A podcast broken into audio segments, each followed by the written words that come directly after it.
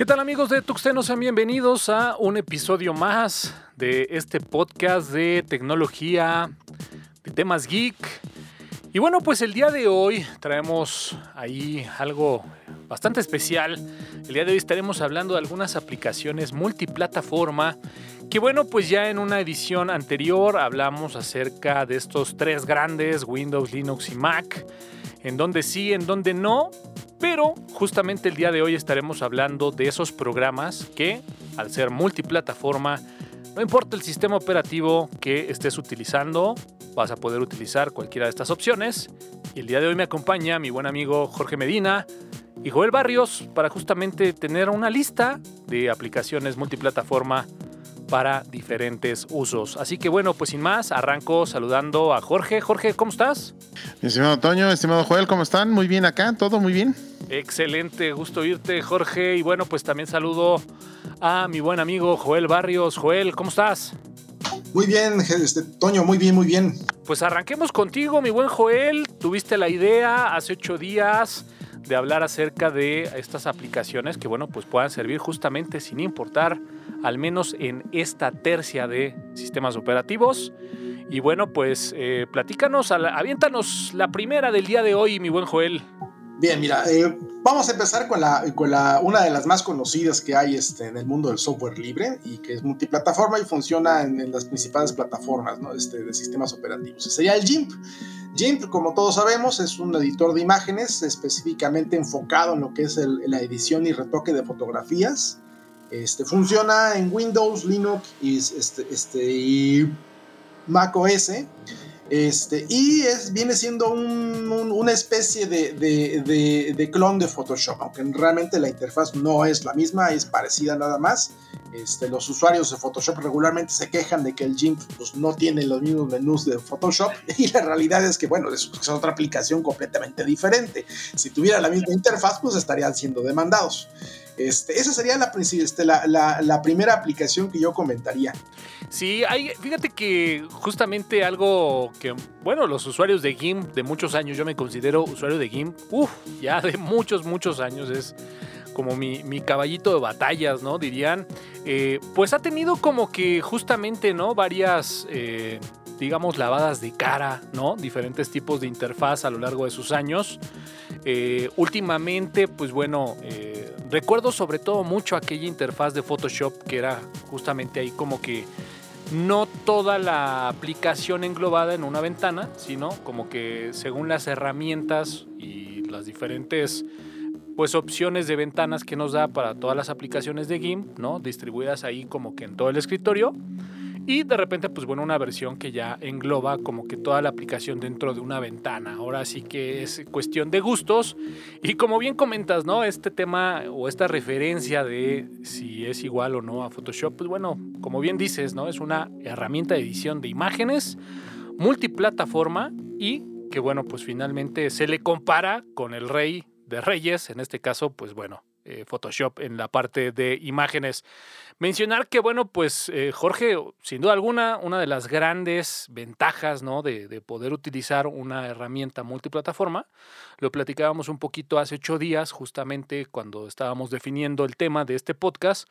Eh, pues bueno, es, es, eso, ¿no? El que de repente puedes tener tú la posibilidad de estar trabajando a lo mejor en Mac o que eh, estés tomando elementos de una Mac, que por alguna situación te tengas que mover a un equipo Windows, por ejemplo, ¿no? Y que pues bueno, eh, terminas a lo mejor eh, editando o dándole los últimos retoques en una máquina Linux. Y bueno, pues al ser incluso software libre, pues no tenemos ningún problema porque pues bueno, simplemente descargamos, ¿no? Esa aplicación para el sistema operativo que estemos corriendo y pues bueno, prácticamente la funcionalidad, todo lo que ya conocemos de la herramienta, pues está replicado ahí en las tres plataformas. Sí, correcto. Y sobre todo también decir y decirle a la gente que pues esta herramienta es bastante poderosa. O sea, no nada más es, ay, pues es que es gratis y ya está toda fea. No, no, no, está bastante poderosa. Digo, eh, si te dedicas profesionalmente a la imagen, GIMP también tiene una cantidad de filtros de le llaman este pinceles, etcétera, que son bastante, bastante buenos. Muchas veces y muchos de ellos tienen efectos inclusive iguales o superiores también a los de Adobe y a los de Photoshop. Pero obviamente, pues bueno, el mercado también manda y pues Photoshop ha sido lo más utilizado todos estos años, desde que yo recuerdo. Sin embargo, bueno, pues eh, esta herramienta, eh, efectivamente, eh, y bueno, este, yo la conozco ya desde hace tiempo también, y pues les puedo decir que literalmente la curva de aprendizaje no es tan salvaje como en algunos otros programas. Ese es algo muy importante y yo que no soy diseñador, pues he podido aprender y, créanme, hay una cantidad de manuales en tu idioma en español que los puedes buscar y los y puedes ejecutar el GIMP en, en, Windows, en Linux, en Mac y de verdad hacer cosas que son bastante, bastante buenas. Y créanme, eh, algo tan sencillo como redimensionar una imagen, poner una, una un fondo de pantalla, etcétera GIMP te lo hace realidad, ¿eh? Sí, un recorte, tareas básicas, ¿no? Aunque bueno, pues como bien comentas, eh, todo va en proporción a lo que requieras de la herramienta y bueno, pues si de repente ya haces trabajos muy especializados en imágenes, pues seguramente eh, irás más allá en todas las herramientas que ofrece GIMP. Pero bueno, pues esta yo creo que más de tres ya la conocen, ¿no? Es un caballito de batallas, es toda una verdadera herramienta tradicional en el mundo del software libre y bueno, pues tenía que estar obviamente en esta lista de aplicaciones multiplataforma. Pero bueno, mi Jorge, una de tu lado, yéndonos un poquito por esta misma línea del diseño. Pues de mi lado yo puedo decir que Inkscape es un editor de, imágenes. Eh, pues vectorizados, que es lo que hace Illustrator. Es una herramienta muy, muy poderosa, la verdad. Es gratuita, es multiplataforma, eh, te permite pues hacer las, eh, las imágenes y vectorizarlas que le llaman, que te permite vectorizar textos, trazos, marcadores, clones, mezcla de canales, transformaciones, o sea, una cantidad de patrones y de cosas tremendas que tiene. Y bueno, pues también tiene... Eh, los metadatos de Creative Commons que te permite pues utilizar una, un sinnúmero de serie de imágenes que son de libre uso para que tú puedas pues generar un este un diseño ya más especializado. Aquí sí necesitas echarle un poquito más de ganas, porque sí necesitas meterte más en qué es una imagen vectorizada, de qué se trata, cómo se trata, etcétera, etcétera. Porque aquí, insisto, todo lo que sea imagen eh, lo puedes transformar, lo puedes mover, le puedes dar ciertos efectos y eh, bueno, pues al, final del día, este, pues la verdad de las cosas es que funciona, funciona bastante bien. Sí, yo esta herramienta de eh, Inkscape, la verdad es de que cuando la conocí, obviamente ya llevaba varios años trabajando con GIMP y recuerdo muy bien que me la mostraron justamente con un video ilustrativo de cómo generaban una revista.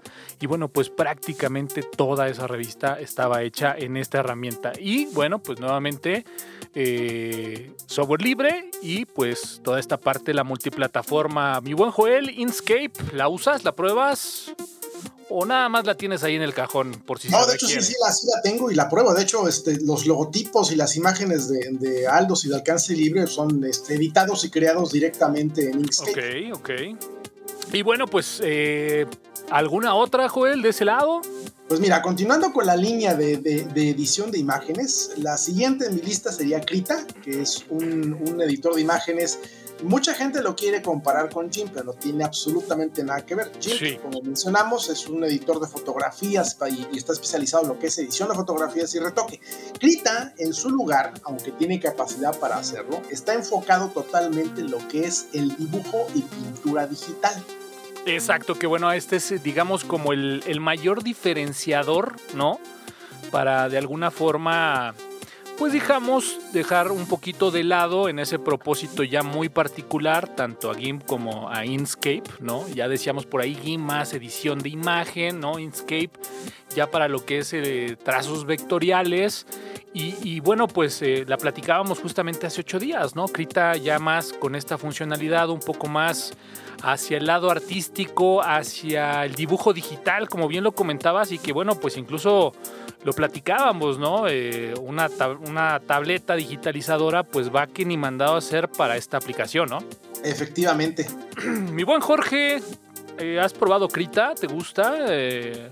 Eh, pues fíjate que yo sigo, eh, ahora sí que hay un youtuber que se dedica a hacer eh, videojuegos y en algún momento él puso un curso de, o un videocurso rapidísimo de Krita, que bueno, este, como en español le puso carita, ¿no? En lugar de usar la, la, este, terminología normal.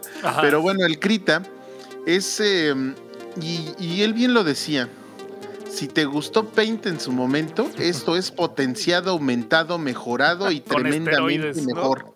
sí. no, o sea, este es un programa que te permite hacer desde un dibujito así todo soso de que ahí está el, este, el clásico monito con que son tres, cuatro rayitas y ya está, hasta tener un eh, cómic ahí, este, hacer la, la, la la maqueta de un cómic ahí, estarle poniendo la ilustración y estarle dibujando efectivamente con las estas... Em, pues con las tabletas de dibujo es una maravilla. Él, este, este youtuber la probó con la, con la, pues con las estas tabletas, la más barata, una Genius, y jalaba precioso y también una Wacom que bueno, o sea, él, él sí se dedica a eso y pues su, su tabletita de dibujo pues sí, sí era carita y una, una maravilla este, o sea, este si, si realmente el, ahora sí que el dibujo es mi pasión, pues este sería, esta sí sería una muy, muy bueno. e incluso, por ejemplo, platicábamos hace ocho días, ¿no? Y lo mencionabas, este, digamos, como esta ayuda de los templates, ¿no? Eh, para la parte de cómics, donde ya te da como una estructura de la distribución de cómo vendrían los gráficos, pues te ayuda, ¿no? Te ayuda también bastante. Y bueno, pues eh, algo que me llama mucho la atención es que eh, en la mayoría de los productos, ¿no? De este nicho, donde normalmente te venden no sé, una tableta con la posibilidad ya de a lo mejor una pluma, incluso hasta Bluetooth, de estas que son malísimas, encontramos que, bueno, pues la mayoría de este tipo de hardware eh, viene incluida con una aplicación muy de este estilo, ¿no? Donde tienes diferentes tipos de pinceles, donde tienes diferentes tipos de lápices, colores, texturas, bueno, una cantidad de elementos inagotable. Pero bueno, también lo platicábamos hace ocho días con Joel. La verdad es de que nada te impide el, el poder, digamos, trabajar directamente con el mouse y bueno, pues finalmente el resultado puede ser muy bueno para este, para este caso. Así que bueno, no dejen de darle una checada justamente a Krita, esta aplicación para, digamos, dibujo electrónico. Mi buen Jorge, una más. Pues una más, si es de imagen, por así decirlo, eh, digámoslo, imagen y no, ¿no? O sea, esta imagen, porque efectivamente trabajas con ciertas imágenes, sí. Eh, pero en realidad haces como un eh, modelado en 3D. ¿Ya que me estoy refiriendo? A Blender. Blender es una herramienta de modelado 3D que sí, digamos que son imágenes, pero obviamente pues tienen, tienen fondo y tienen perspectiva. Blender es una herramienta muy poderosa, muy buena. Em, Inclusive en YouTube se pueden encontrar películas hechas con Blender y son realmente una genialidad. Eh, de igual forma, Blender ha estado ha siendo utilizado ahora para las impresoras en 3D, para efectivamente pues poder eh, hacer estos muñequitos, estas em, figuras, estas pues eh, aquello, aquel, aquel diseño que te gusta que tú lo quieres ver plasmado, por decirlo así, en la vida real en una impresora 3D, Blender es una herramienta muy poderosa. Sí hay que leerle, sí, y sí tienes, debes de tener una máquina un poquito más poderosa porque obviamente el renderizado, o sea, el que convierta todo lo que tú hiciste a esa imagen, esa pieza, esa figura, lo que sea, en que esté en 3D, pues sí, sí se tarda. Y entonces sí necesitas un equipo un poquito más, eh, más grande en cuanto a hardware, sobre todo hardware en lo que respecta a video. Pero a pesar de eso, si no lo llegases a tener, sí lo puedes utilizar, que es lo que lo hace mágico. Y también, pues sí hay en las, este, ahora, ahora sí que en los tres sistemas operativos principales, obviamente en Mac va a funcionar bien bonito, porque pues el hardware es más, eh, más grande, pero al final del día, eh, pues se puede, este, se puede utilizar en cualquier plataforma. Obviamente, si es en Windows, pues sí necesitas más hardware. Híjole, Blender es de estas herramientas, uff, también de antaño, sobre todo, eh, digamos, vinculándolo, ¿no? Mucho al mundo de Linux. Y en ese sentido, yo sí te quiero preguntar, mi buen Jorge. Yo a mí cuando, cuando me hablan de Blender, digo, la verdad es de que para nada soy una persona que esté, bueno, primeramente profesionalmente vinculado con el diseño, ¿no? Eh, no es algo que digamos trabaje como que del día a día, pero pues bueno, hablar de Blender y Linux en años atrás, casi a lo mejor muy, o de la misma edad de GIMP, pero yo recuerdo una herramienta pues no tan amigable, no, no tan fácil de manejar, sé que ya tiene muchos años y de ahí mi pregunta, ¿no? ¿Tú la usas, digamos, a lo mejor por hobby, por entretenimiento, ha cambiado, ya es más flexible, ah, dices tú hay que leer? Yo la verdad es que hace mucho tiempo la abandoné y ni siquiera la volteé a ver, pero bueno, sé que existe, sé para qué es, pero al menos cuando la intenté probar, o sea, fatal, ¿eh? Fatal. Bueno, es que a lo mejor probaste las primeras versiones, que también Sí, era- era, era un infierno, sí, sí. Y necesitabas dar coordenadas, y no, no, no, estaba, estaba, estaba rudo. Sin embargo, ahora fíjate que hasta inclusive te permite importar, por ejemplo, bueno, este eh, modelos ya, ya hechos. Ok. Y esos modelos ya te, tú, lo- tú los puedes girar, los- o sea, les puedes dar cualquier cantidad de efectos y de formas y verlos en cualquier cantidad de cosas y meterles eh, pues lo que tú quieras y ya no es como, como esta forma de que te tenías que ir a tal menú y luego otro Sí, y luego otro y otro sí. y otro y otro, no, no, no, ya ahorita ya te, efectos cuáles quieres, mira, están todos estos y ya en el este, el ayuda está impresionantemente bien la ayuda Ok. porque literal te dice, mira, si te metes esto, hace esto, si te metes esto, hazte- haz esto otro. Y muchas de las veces viene ya con, el, con la imagen, con el recuadro, para que sepas qué es lo que está haciendo en forma de GIF o en forma de, este, de ¿cómo se llama esto? De como una tipo animación. Ajá. Porque, pues, eh, evidentemente, pues un... un eh, un efecto, pues sí o sí lo tienes que ver ya en, tiempo y forma. Pero pues ahí te dice, mira, puedes hacer esto, puedes hacer el otro. Sin embargo, sí es un poquito de que todavía hay que leerle, sobre todo si quieres hacerlo desde cero. Pero ya es muy eh, amigable en el sentido de si ya tienes algo preestablecido, ya con eso te puedes seguir sin mayor problema. Y así sin, con el conocimiento cero, literal, a ver, quiero que haga esto, a ver, eh, hacer esto en Blender, rápido, a tal menú, tal cosa, ahí está. Me queda claro que ha, ha- ha evolucionado la herramienta, se ha vuelto más amigable y bueno, es parte de, de- de este podcast, ¿no? Que bueno, pues mira, con lo que me comentas, pues bueno, seguramente en algún ratillo la volveré a instalar y le daremos alguna oportunidad. Mi buen Joel, ¿alguna experiencia con Blender? Sí, mira, fíjate que eh, el que la usa principalmente es mi hijo, ahí hace sus modelados de... de- eh, bueno, él es fanático de, de- de- de Sonic, este, de, de- de- de- de Sonic, el de los juegos, el, el de Sega. El de Sega, sí. Este, y le encanta estar jugando con el Blender para hacer sus propios Sonics. Entonces, este, la verdad es que se la pasa ahí pegado. Ahora, algo que quería comentar respecto de Blender, y es algo, es una función que muy poca gente conoce. Blender tiene probablemente uno de los mejores editores para producción de video incluido dentro de la misma aplicación. Lo que pasa está un poco escondido y no es principalmente su enfoque, ¿no? Pero le debo decir que, que el editor que tiene para lo que es este, producción de videos con efectos y todo eso es eh, sorprendente, es muy estable, es bastante sólido. Muy poca gente lo conoce, pero de ahí mismo uno puede, este, si, uno se va a la parte de, de- de edición de video, uno puede crear un video muy profesional, eh, como quedaría, por ejemplo, con un open shot o un shotcut. Ok, perfecto. Bueno, pues ahí está el dato para que lo puedan revisar. Y bueno, Joel, pues yéndonos sobre esa línea, eh, pues compártenos otra, otra aplicación.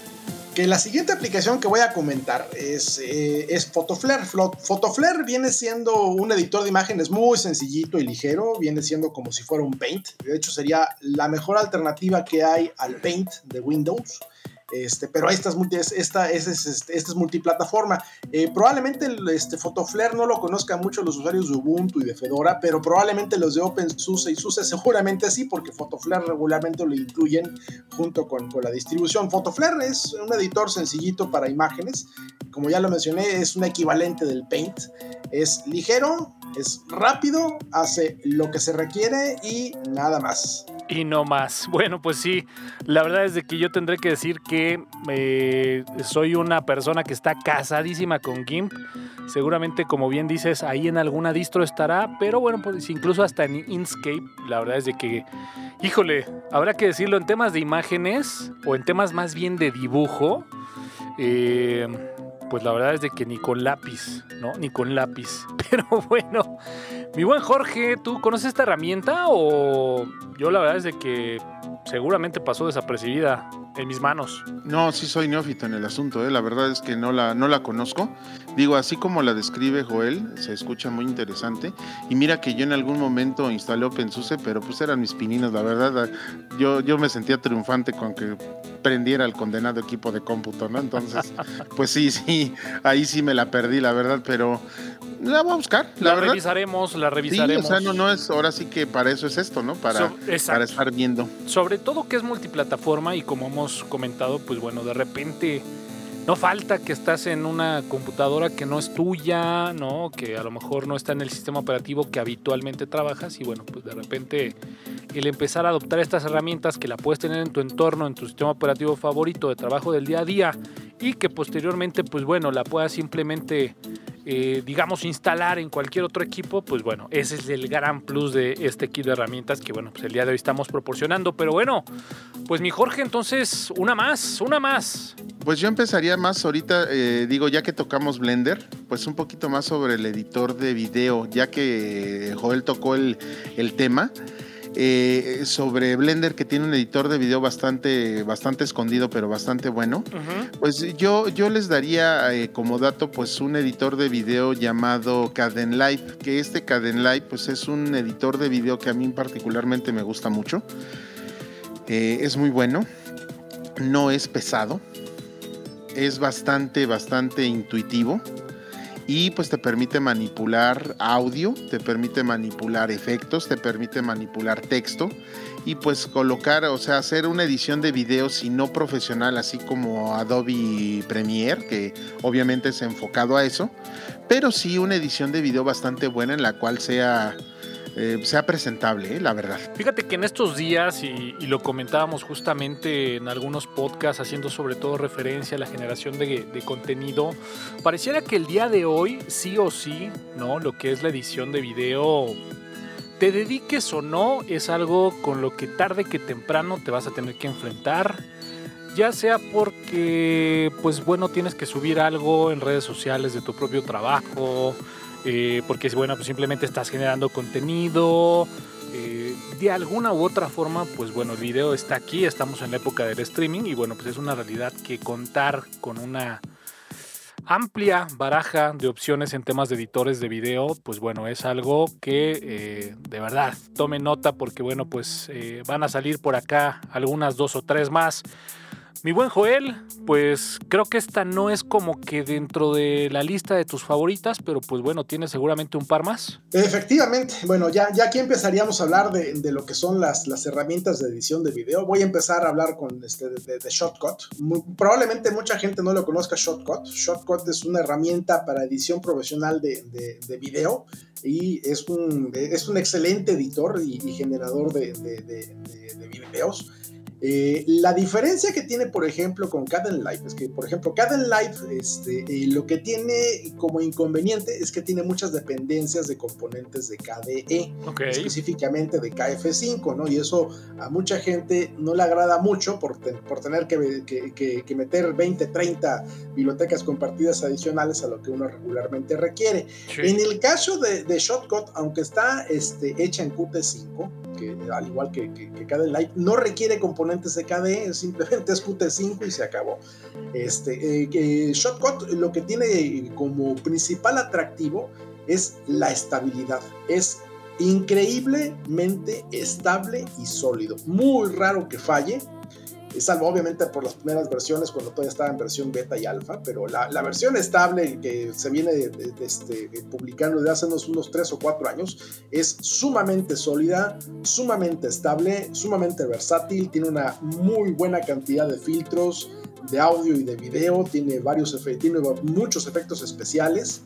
Este, yo no, quisiera compararla con, este, con otras herramientas conocidas, este, las que utilizan en Mac, por ejemplo, porque obviamente son herramientas solamente trabajan en Mac. No podríamos comparar, pero vaya, le, le, da la batalla. Es una herramienta de software libre finalmente que funciona en tanto Linux como Windows como Mac OS.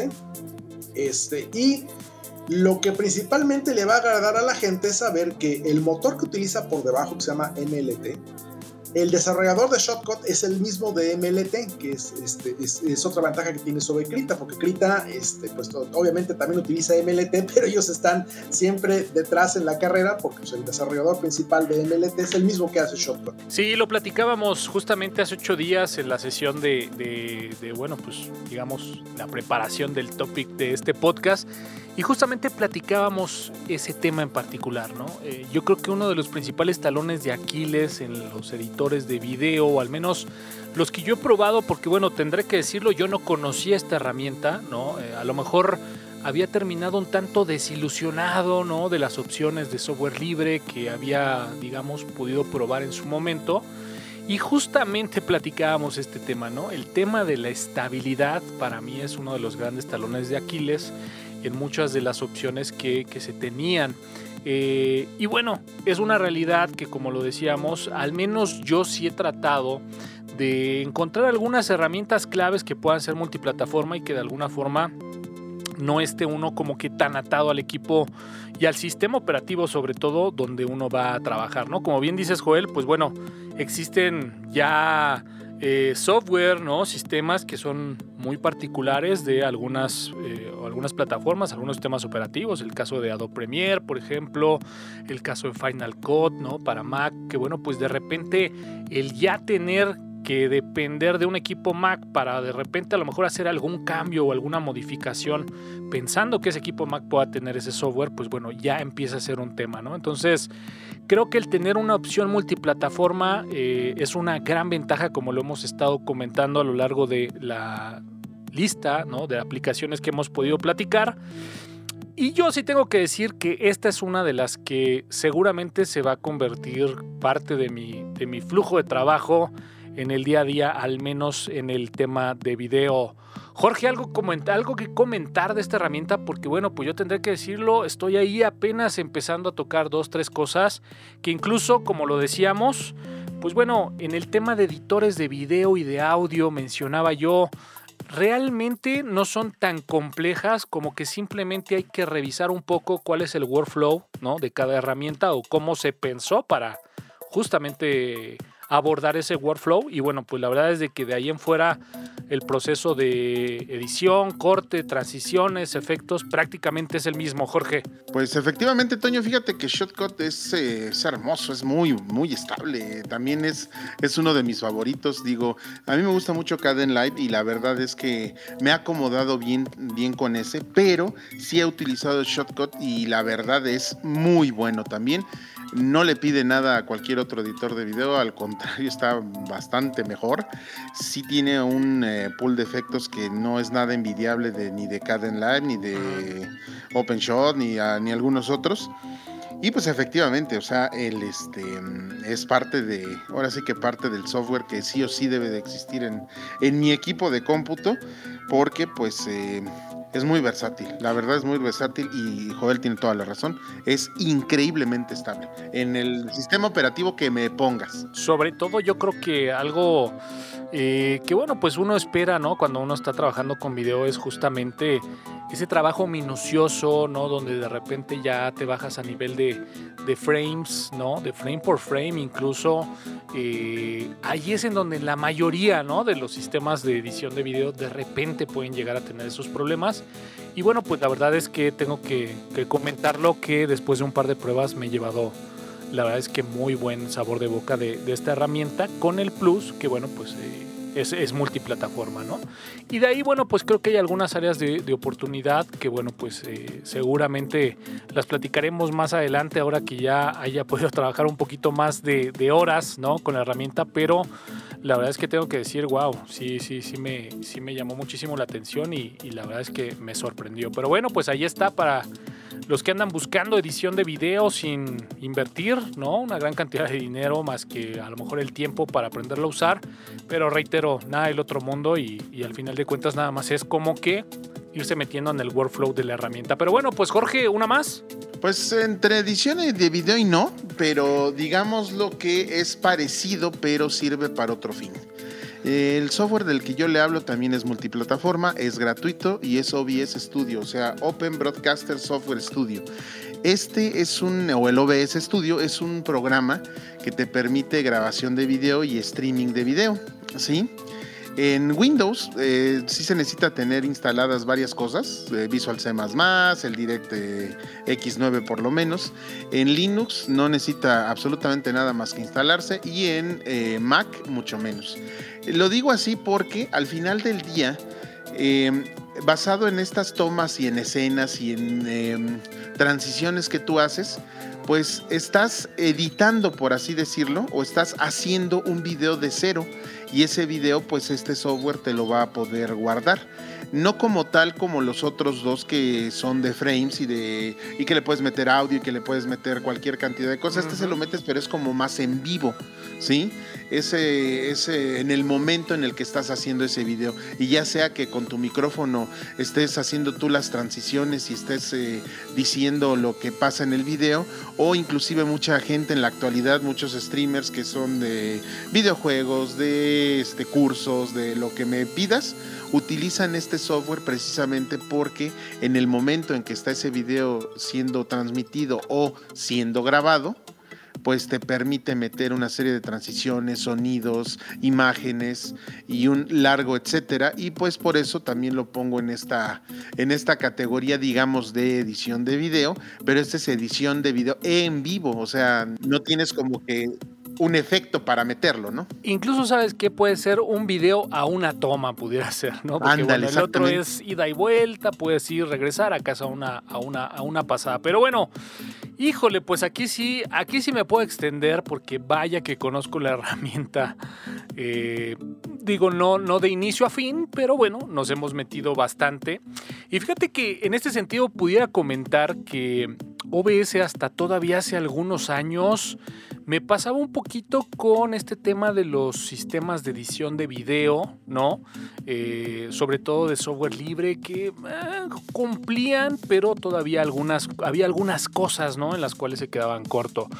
Y bueno, pues mencionar que en el tema de eh, herramientas, ¿no? Sobre todo para la, la parte de la gestión de video en vivo, para el streaming, para todo este tema de eh, la producción, ¿no? E incluso pudiera decir este multicam en algunas emisiones de streaming en video. Pues bueno, la verdad es de que existe una gran cantidad de software, pero en la mayoría de, las, digamos, opciones que se encontraban, pues de paga, e incluso tendría que decir de paga y muy alta, ¿no? Eh, vimos ahí una gran cantidad de, eh, pues vaya, opciones que se han de alguna forma asociado con algunas plataformas de streaming y que pues de repente el costo era bastante alto con, eh, pues bueno, algunas características que sí tendría que dejarlo ahí muy puntual, como decía, hasta hace algunos años OBS no tenía, ¿no? Pero bueno, pues parte de las grandezas del software libres, que justamente cuando se empieza a popularizar su uso, al ser una herramienta con el código abierto, pues bueno, la verdad es de que hay una gran cantidad de programadores que eh, han apostado ¿no? por este proyecto y que justamente en estos por lo menos dos, tres años han venido a complementar eh, esta herramienta con una serie de plugins que bueno, pues ya eh, vienen a complementar esas características o funciones que no tenía y que le, de alguna forma impedía competir directamente ¿no? con estas aplicaciones de, de paga. Así que bueno, eh, pues bueno, está de más hablar de las características, de las bondades de lo que hace OBS, pero sí me parecía importante dejar ese antes y ese después ¿no? de lo que ha venido siendo OBS, sobre todo en los últimos 2-3 años. y que bueno, pues al día de hoy tenemos una plataforma muy pero muy estable sobre todo, que creo que también ese era uno de los temas al principio, como decía Joel, en las primeras versiones eh, de repente no era una plataforma tan tan estable y bueno, pues de repente en temas donde lo platicábamos en el, en el podcast de sistemas operativos, que no tienes una oportunidad porque son videos de una sola pasada de repetir, pues bueno, la verdad es que el tema de la estabilidad es algo que se vuelve importantísimo. Y bueno, pues de ahí, como decía, el complemento de esta herramienta con la gran cantidad de plugins, de verdad que hace una verdadera navaja suiza para el tema del streaming, esta herramienta de nombre OBS. Pero bueno, Joel, ¿algo que comentar de OBS o quieres ir directamente con alguna otra aplicación? No, sí quiero comentar, mira, este, de, hecho cuando mi hijo empezó a, a hacer videos para su canal de YouTube, Fíjate que curiosamente la herramienta recomendada para, hacer streaming directamente en YouTube es precisamente OBS Studio. Ok, pero eso, eso tiene poco, ¿eh? Porque este... No recuerdo y por eso no lo menciono, pero había una, había justamente una herramienta, no me acuerdo si era Vimix o no recuerdo el nombre, que justamente es una herramienta de paga que bueno, pues justamente te permitía hacer streaming a YouTube. Mira, yo no tenía el dato oficial de que YouTube ahora recomienda OBS, pero te digo, realmente esta transición tiene, tiene pocos años y bueno, pues vaya que, vaya que se ha convertido ya en un estándar y ojalá, ojalá, ¿no? Termine de consolidarse más de lo que se ha consolidado el día de hoy, porque bueno, al, ser una herramienta de, de código abierto y gratuita, pues bueno, la verdad es de que lo único, los únicos que vamos a salir ganando van a ser los, los usuarios. Pero bueno, mi buen Joel, una más de tu lado. Sí, este, voy a mencionar, así como mencioné este, las herramientas de edición de video, de las más complejas a las más simples, ahora me voy con las herramientas de video de las, este, este, con lo que sigue, ¿no?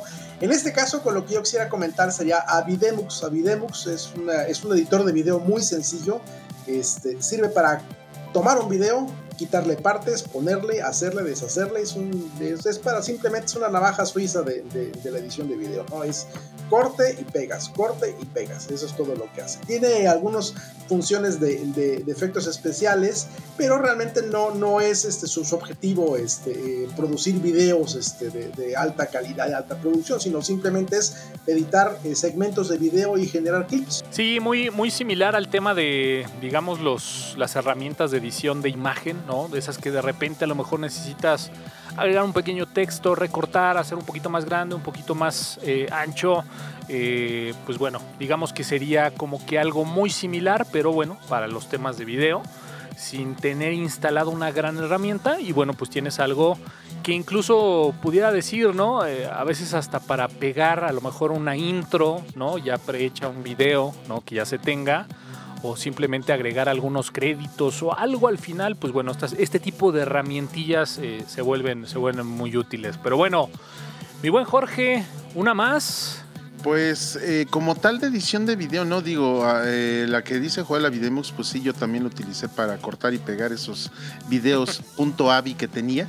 Ándale. Pero bueno, yo me iría más por otro lado, me iría más por el, este, pues estamos hablando de video, yo añadiría un tanto el multimedia. El multimedia o el reproductor de video también, pues es importante. Y pues el, programa por excelencia multiplataforma es VLC o VLC, que es el Videolan. Y este, este, este programa en particular yo lo conocí desde sus inicios, desde sus versiones 0. y revisiones y desde ese entonces era un y sigue siendo un software eh, fabuloso, maravilloso, el cual te permite hacer y deshacer y es el reproductor de video más fuerte y más estable que yo he visto a pesar de que sacó este su media player este eh, ¿cómo se llama esto? Windows, a pesar de QuickTime, a pesar de todos esos, Real Player, eh, con VLC siempre, siempre pude reproducir los videos fuera el formato que fue. Sí, es, es, correcto, es el, el, infalible, ¿no? El reproductor que no falla, el reproductor que, bueno, pues si tienes por ahí algún video que trae algún problema o que cualquier otro reproductor no se pueda abrir, en VLC sin duda eh, podrás ver algo, ¿no? Podrás ver algo. Pero bueno, hay que decir también que este software pues no nada más es para reproducir videos, ¿no? También tiene una, gran cantidad de características que nos permite justamente desde convertir ¿no? Eh, algunos archivos hasta emitir video con eh, pues prácticamente digamos un, digamos un servicio de streaming eh, local, ¿no? O, en tu propia LAN. Entonces, bueno, la verdad es de que es una herramienta, pues bueno, igual muy, muy poderosa y que como bien comentas, pues bueno, es a pesar de que tenemos grandes reproductores en la mayoría de las plataformas, pues bueno, este... Eh, hasta en dispositivos móviles, ¿no? Lo, encontramos y bueno, pues eh, como bien comentas, no, no falla, no falla. Mi buen Joel, BLC, ¿algo que comentar?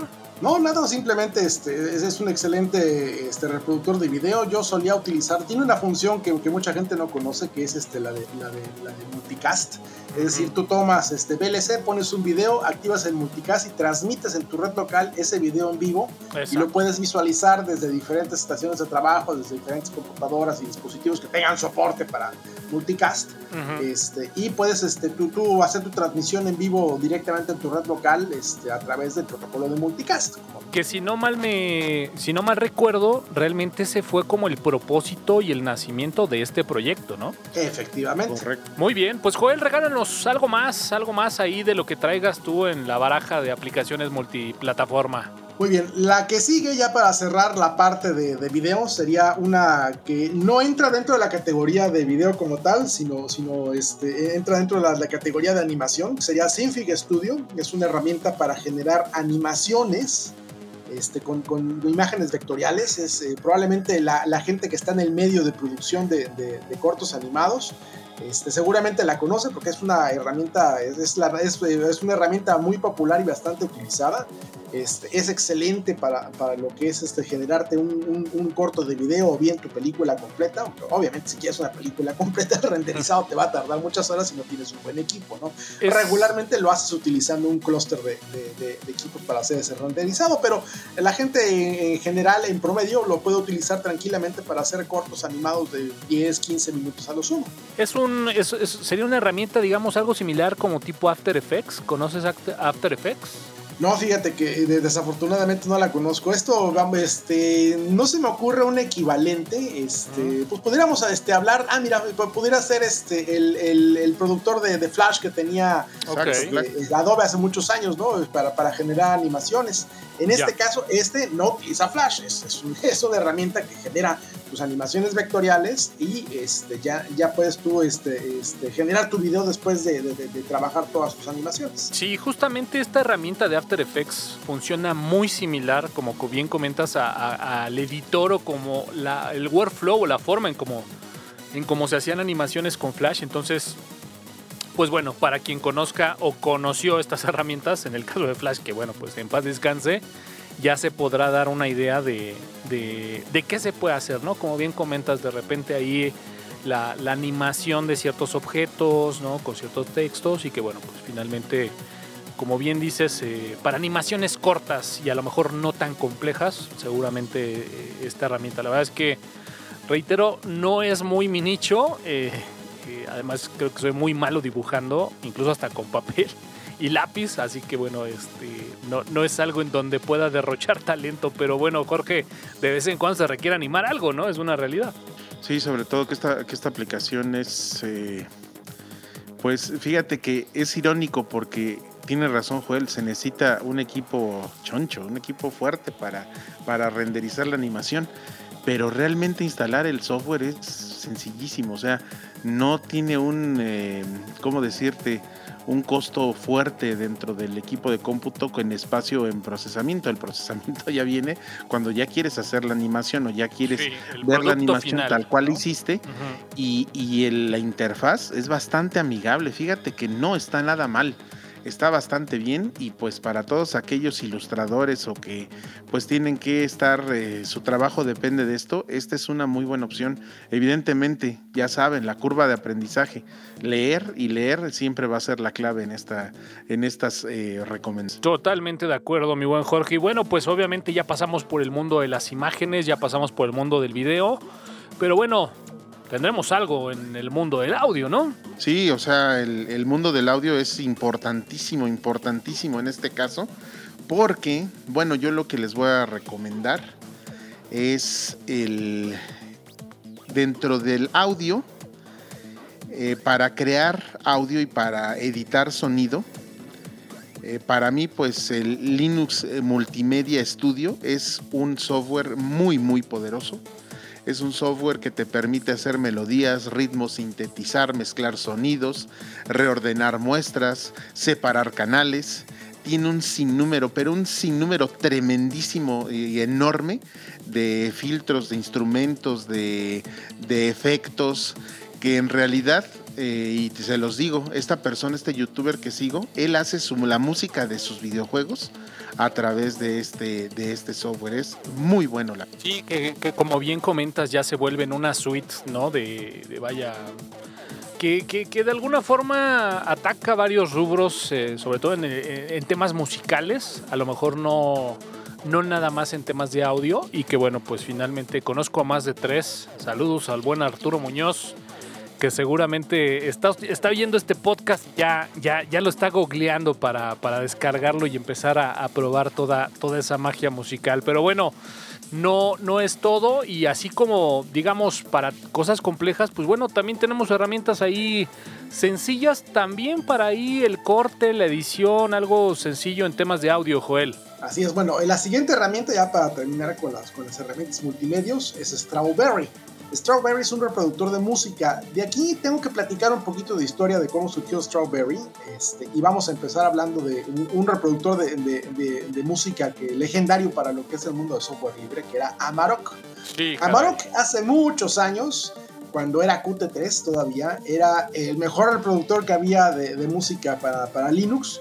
Eh, aunque jalaba dependencias de, de, KDE, a la gente no le importaba hmm. porque era genial, porque uno podía este, administrar la música de, los iPods en aquel entonces, este, y de cualquier otro dispositivo de, música portátil, se podía administrar fácilmente, ¿no? Y tenía, era muy bonita la interfaz, muy agradable, todo, todo hermoso, ¿no?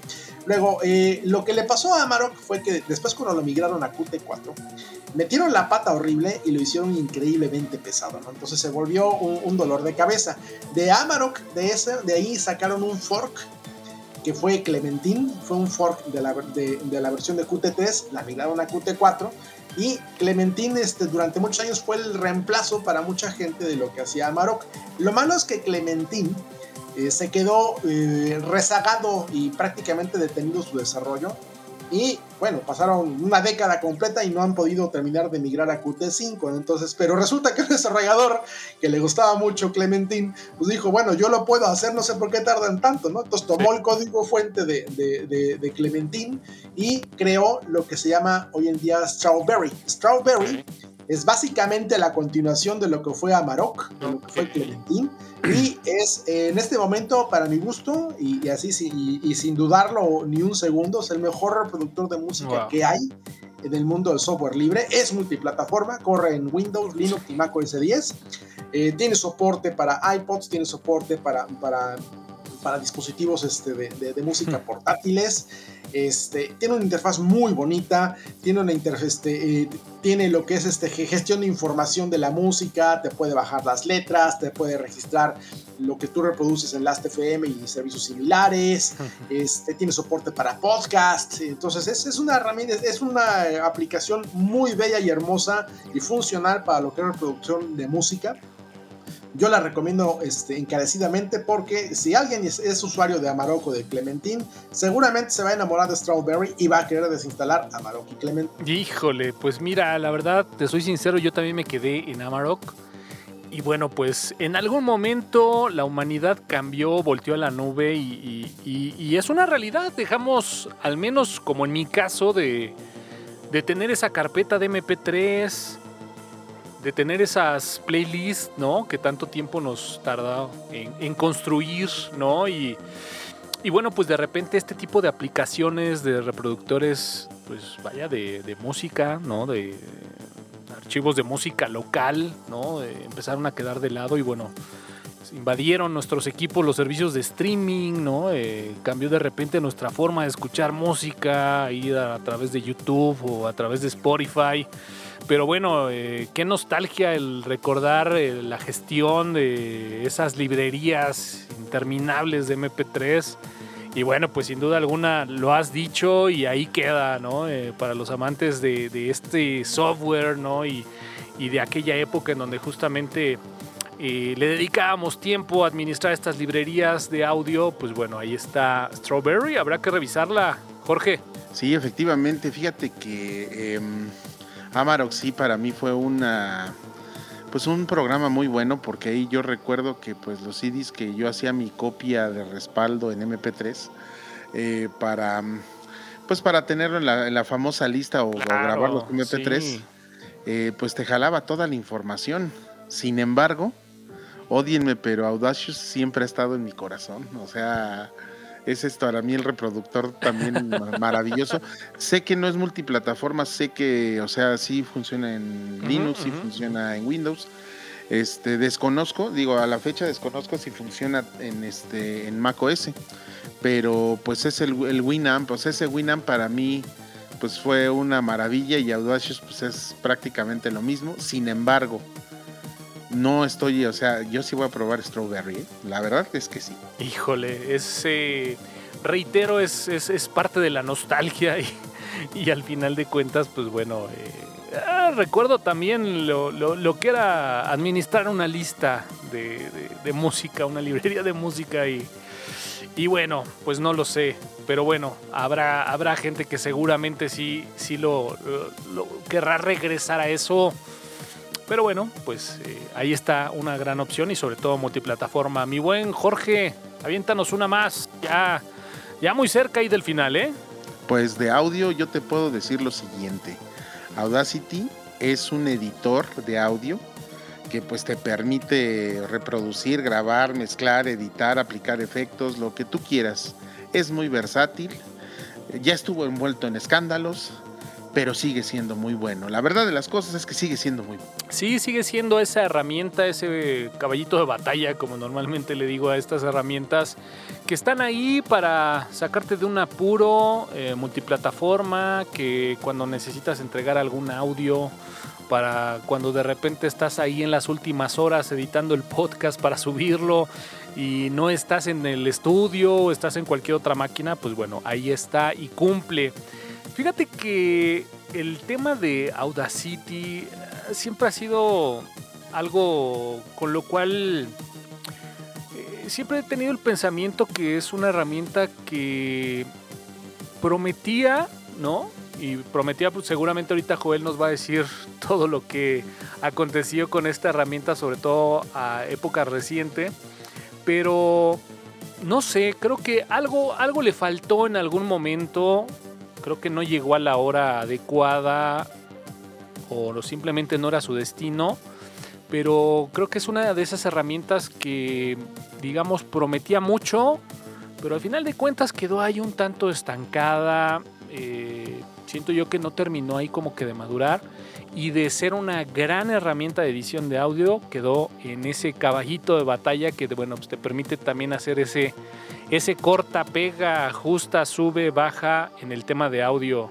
Pero bueno, pues Joel, platícanos un poquito qué pasó a últimas fechas con Audacity. Mira, eh, Audacity tiene eh, muchos años obviamente ya en desarrollo, este, pero el principal problema que tiene, fuera de los problemas políticos de los que voy a comentar también, es que utiliza WXGTK como, conjunto de herramientas de la interfaz, ¿no? Y eso eh, a muchos desarrolladores probablemente les agrade porque es fácil crear aplicaciones, pero es muy problemático en, este, en cuestiones de multiplataforma, ¿no? Estamos hablando, por ejemplo, el caso de, de, Wireshark, que es una de las más conocidas, utilizaba WXGTK y se fueron directamente hacia Qt. PLC también utilizaba WXGTK y se fueron también directamente a Qt5, ¿no? Este, en el caso de, de, Audacity era justamente ese mismo problema, ¿no? Entonces el desarrollador dijo, ¿saben qué? Mejor voy a vender la aplicación y fue lo que hizo, vendió la aplicación a, a, un grupo de desarrolladores, así que, que a un grupo, este, lo, lo vendió a una compañía, esa compañía este, este, también se encarga de generar otras aplicaciones populares que, se encargan de, gestión de música y reconocimiento de, música y etcétera. Este, y aquí el detalle está, es que eh, tuvieron un pésimo, una, una, pésima gestión de relaciones públicas y tomaron decisiones que a lo mejor eran muy sin pensarlas. Entonces, la primera de ellas con, con, con Audacity fue que metieron un acuerdo este, de, de, de, para lo que son los de quienes quisieran aportar código al, al, al, proyecto, tenían que firmar un acuerdo de, desarrollo, ¿no? Y ese acuerdo, obviamente, lo que hacía era que eh, otorgaba totalmente la propiedad intelectual de cualquier contribución que se hiciera Audacity la, la, la, atribuía directamente a la compañía que era dueña de, del nombre de Audacity. ¿no? Y eso a mucha gente no le gustó. Luego sacaron este, bueno, eso de, le dieron para atrás, dijeron, ¿sabes qué? Bueno, siempre no, siempre sí, etcétera.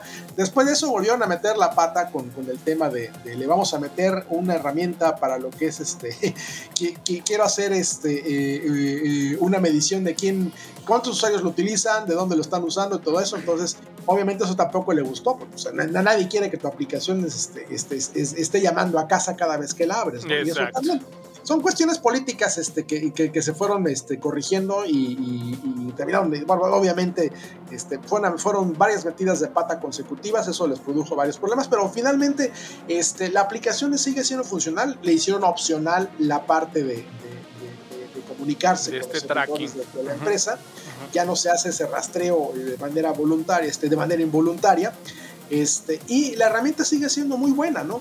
Hicieron muchas bifurcaciones del proyecto, y todas esas bifurcaciones van, este, digo, ahí van, existen, pero van muy atrasadas en cuanto, en cuanto al desarrollo del código, ¿no? Entonces son, son forks que van a quedar ahí en la historia, simplemente como fue mi manera de protestar, pero de ahí sí. no, no van a pasar, ¿no?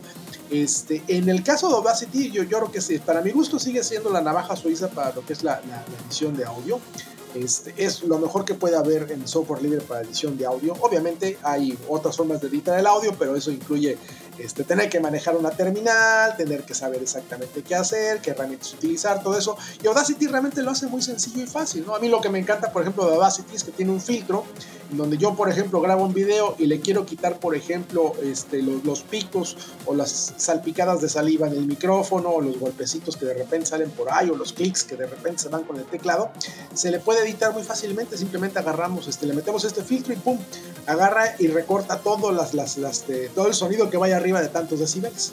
Sí, estos forks que bueno, pues finalmente también, eh, como dices tú, quedarán en la historia como parte de esa presión que justamente generó para, para que, bueno, pues políticamente, como bien decías, algunos de estos cambios eh, se retiraran o simplemente se, se, modificaran. Pero bueno, reitero, yo creo que es eh, de esas herramientas que creo que traen o tienen un gran potencial, pero que bueno, pues por alguna u otra razón no terminan de, de detonar y no en la funcionalidad, sino justamente en la aceptación de la gente que, bueno, pues finalmente al día de hoy se dedican a la generación de audio. Y bueno, pues toda la gente que alguna vez ha intentado o ha hecho un podcast, pues bueno, seguramente ha tenido que utilizarla, tocarla, porque bueno, hay que comentarlo. Justamente eh, las herramientas de edición de audio son de las que podemos encontrar una gran cantidad en el mundo propietario, que son caras y bueno, pues de repente tener algo en el mundo del software libre y multiplataforma, pues es algo digno de destacar. Mi buen Joel, ya estamos muy cerca del final, así que bueno, pues... Eh, Vamos viendo ahí las últimas recomendaciones de estas aplicaciones multiplataforma, Joel. Pues mira, la siguiente con la que voy a ir es con FileZilla, que es, este, es un cliente para FTP y SFTP, que mucha gente seguramente la conoce, sobre todo la gente que se dedica a desarrollo web, que es, es una herramienta indispensable para subir y bajar archivos a los servidores web. Uh -huh. este, eh, generalmente este, lo, lo, lo, lo hacían con, con, protocolo FTP. En últimos años FTP es un protocolo que va a desaparecer eventualmente. Eh, tiene varios efectos este, de, de, diseño y, y, y, hace muy complicado el, el soporte de, de, de, SSL o TLS. El caso de Falsila ya se, se, utiliza actualmente básicamente con SFTP. El FTP va de salida, se, eh, las siguientes versiones van a eliminar probablemente este, ya, ya el soporte para protocolo FTP y va a ser exclusivamente SFTP. Este, es una herramienta fácil de usar, todo el mundo la conoce, en, en el, toda la gente que trabaje con servidores web y que tenga que subir y bajar cosas, seguramente la conoce, es fácil de utilizar, eh, es multiplataforma. Este, y eh, es una aplicación que lleva muchos años en desarrollo, es muy madura, muy estable, muy confiable.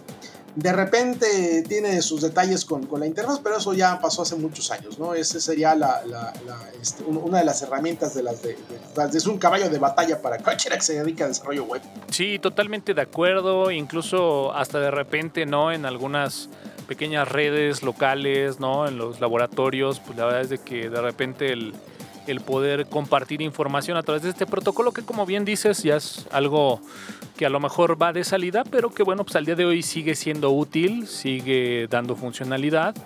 Eh, y que bueno, pues como bien comentas, ¿no? Eh, todo lo que son la administración de sitios web, el cliente es muy amigable, permite guardar varios perfiles y pues bueno, ya en el día a día cuando tienes que interactuar con una gran cantidad de servidores, pues vaya que hace la tarea más amigable y más práctica y fácil. Así que bueno, pues sí, FileZilla multiplataforma, tanto en la parte del cliente como en la parte del servidor. Y bueno, pues ahí está. Eh, recientemente un amigo por ahí también eh, puede recomendarle justamente esta aplicación y como bien comentas, a lo mejor en vez de utilizar de repente el recurso de carpetas compartidas en una pequeña LAN, pues bueno, el FTP sigue siendo algo que funciona y, sigue funcionando bien. Jorge, ¿una más? Una más que no tiene tanto que ver con esto de la situación web, sino un poquito más del diseño asistido por computadora. Pues tenemos, tenemos dos, dos, este, dos aplicaciones que hacen relativamente lo mismo.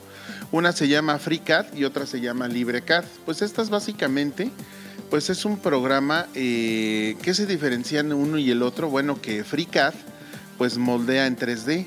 O sea, el propósito general pues es este es para la ingeniería, para, el, para la ingeniería mecánica, vamos a decirlo así, y diseñas ahí pues que tus eh, piezas, modelos, etcétera, etcétera, ¿sí? Eh, básicamente pues sí está disponible al menos en dos de, las, este, dos de los sistemas operativos eh, importantes, vamos a decirlo así. También muy útil para abrir todo lo que se refiere a modelado de piezas en 3D para, para imprimirlas en dichas impresoras. Y el LibreCAD pues nada más eh, hace, lo, hace lo propio, pero nada más en 2D, o sea, en dos dimensiones que es básicamente para pues generar una tipo biblioteca gráfica, un plano, o sea, más como cercano al AutoCAD, ¿no? Que, es esto, y el FreeCAD es más cercano como al SolidWorks, por así decirlo. La verdad son herramientas buenas, eso sí les he de decir, eh, son poderosas herramientas, yo las he visto y las he usado inclusive, pero... Eh, pues sí, no, no, no son un AutoCAD ni un SolidWorks. Ahí sí deben de, deben de saber que todavía falta un poquito más para, para llegar a eso. Pero sí te saca de un apuro. si estás en una situación difícil y te, o tienes una máquina pero lenta, lenta, eh, no vas a poder meterle ni AutoCAD ni SolidWorks porque se va, va, a morir esa máquina. Claro, pero sí le puedes meter un FreeCAD. Y que necesites diseñar algo, ¿no? Que necesites ahí modelar algo, pues bueno, al final de cuentas se convierte en una opción, ¿no? Así es correcto. Y una opción bien válida. Muy bien, muy bien. Pues estamos ya muy cerca del final de este podcast. Vamos a ir con dos más de cada lado. Y creo que podemos ir cerrando. Mi buen Joel, la penúltima del día de hoy. Mira, la penúltima sería Bluefish, que mucha gente también seguramente lo conoce. Bluefish es un editor de, de texto específicamente eh, diseñado para ser utilizado para lo que es la edición de, HTML, PHP, Python, todo lo que tenga que ver con web, ¿no? Sí. Es un cliente sencillo de utilizar, es muy simple, es eh, tiene un excelente revisor de sintaxis, tiene este, atajos para generar etiquetas rápidas, tiene asistentes para generar formularios rápidos, generar este, plantillas, generar este, hojas de estilo, generarte eh, este, una plantilla, por ejemplo, para un HTML5, etcétera, ¿no? Es muy fácil de utilizar eh, yo creo que es uno de los caminos de batalla para toda la gente que se inicia lo que es el desarrollo web. Este, y obviamente, como es multiplataforma y, y corre en todos los temas operativos, pues es una herramienta bastante práctica y útil. Sí, para los que no son tan bizarros y quieren programar en algo que no sea BI, y tampoco quieren ir a algo o al, al mundo universal del Visual Studio Code, creo que Bluefish puede ser una de esas herramientas que pueden quedar ahí como que en término medio y sin ser un BI y sin ser un eh, Visual Studio Code, pues bueno, como bien comenta Joel, una gran cantidad de, de Futures, que bueno, pues hacen la edición del código pues obviamente más amigable en el día a día. Esta sí la conozco y de muchos años y sin duda alguna por mucho tiempo fue una de mis favoritas.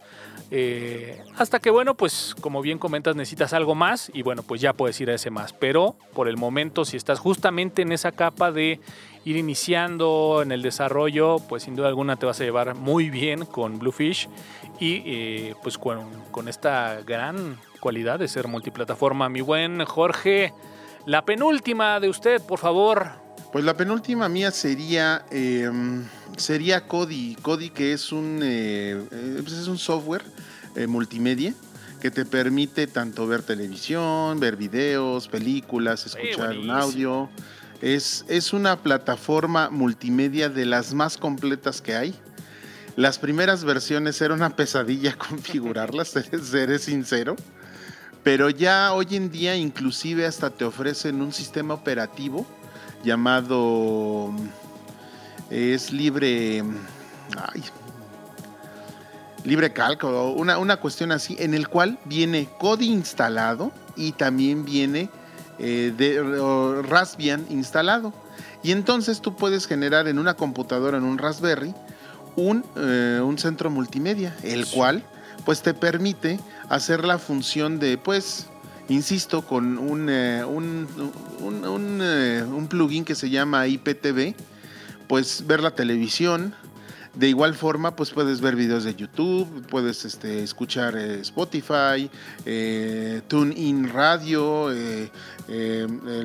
todo lo que se refiere a Apple también lo puedes ver. Obviamente, pues en cada uno necesitas tener de manera legal una cuenta y pues tener este tener acceso a estas cuentas para poder verlo, pero como un centro multimedia es una herramienta bien poderosa, multiplataforma y sobre todo ligera.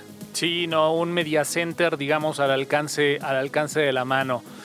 Y bueno, pues mi buen Joel, cerremos con, con la última de tu lado, por favor. La última recomendación de aplicación multiplataforma. En este caso sería BleachBit. BleachBit es una herramienta de limpieza de sistemas de archivos y directorio de inicio. Esto funciona en todos los sistemas operativos. Ahora, eh, ¿para qué sirve realmente? Bueno, eh, si tú trabajas en un escritorio, bueno, generas temporales, archivos de respaldo, miniaturas que no utilizas, eh, tus bases de datos de, aplicaciones como, como, como, Firefox, Thunderbird y otras aplicaciones se hacen muy grandes. Y lo que hace BleachBit es, primero, es que te elimina todos los archivos que no son indispensables en, el en el sistema de archivos. Te elimina lo que son este, temporales, te elimina lo que son miniaturas cuando ya no lo estás usando. Te, comprime las bases de datos de aplicaciones como Firefox, como, como, Chrome, como Chromium, eh, como Brave Browser. Este, te, te, ahorra el espacio un montón hace una limpieza y puedes confiar inclusive para que te deje en blanco completamente si quieres la cuenta y te la deje como recién creada, ¿no? Pero este, en general el, uso predeterminado simplemente para hacer limpieza general de, tu, carpeta de usuario. Excelente. excelente para, para, hacer ese tipo de trabajo. Yo lo utilizo casi, casi cada, cada semana prácticamente, porque yo genero muchos temporales y muchas miniaturas.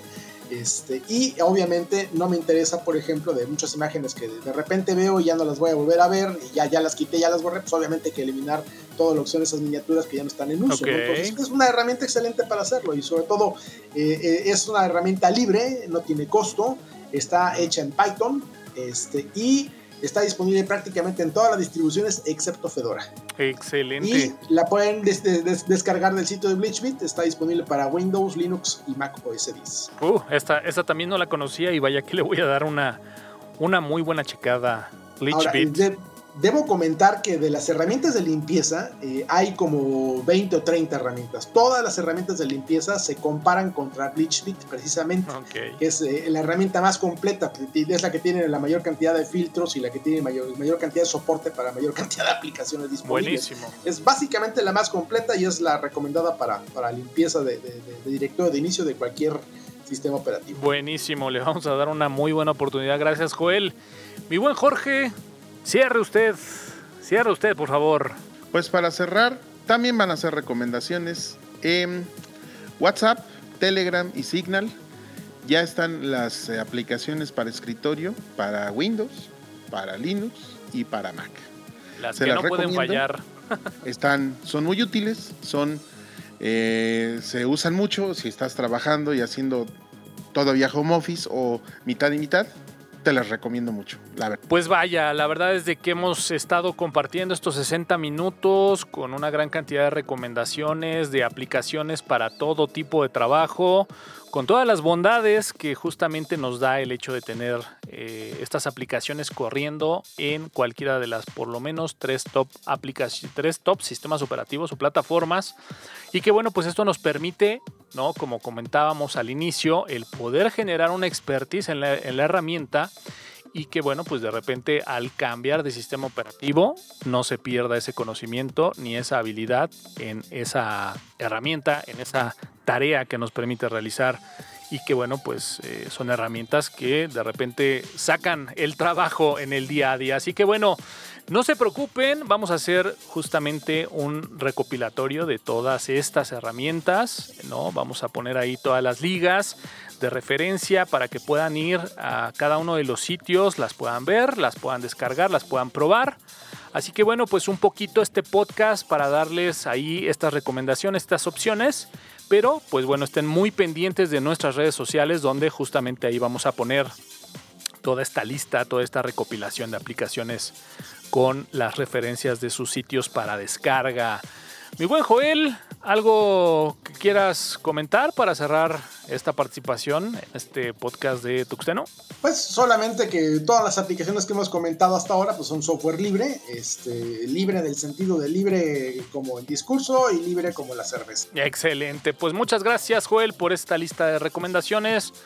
Muy buen Jorge Medina, ¿algo más que comentar para cerrar el día de hoy? Eh, pues es software libre, utilícenlo. Es este, lo único que tienes que hacer es leer y es eh, a ver, muchas de las veces más potente que el software que pagas con una licencia que luego ni utilizas todas las cosas y no, o sea, usa software libre, te invito a que lo uses. Uf, pues qué les puedo decir, yo mismo me llevo de tarea a probar dos que tres aplicaciones y en verdad muchísimas gracias a estos dos grandes Señores, pues estén al pendiente de la entrega de este podcast. Recuerden que pueden escucharlo a través de Spotify, de iTunes, a través de nuestras redes sociales en Facebook y Twitter. Y si no, pues bueno, pueden ir simplemente ahí con su navegador a www.tuxteno.com en un eh, sitio optimizado para dispositivos móviles para que desde ahí ya directamente puedas escuchar cada uno de estos episodios. Muchísimas gracias por escucharnos, por compartirnos. Yo soy Antonio Karam y sin más, nos escuchamos en la próxima.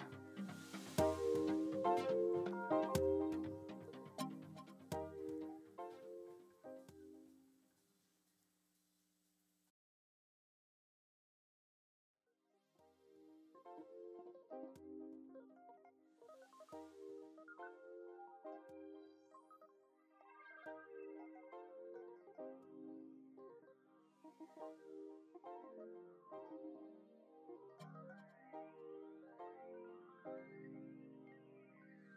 you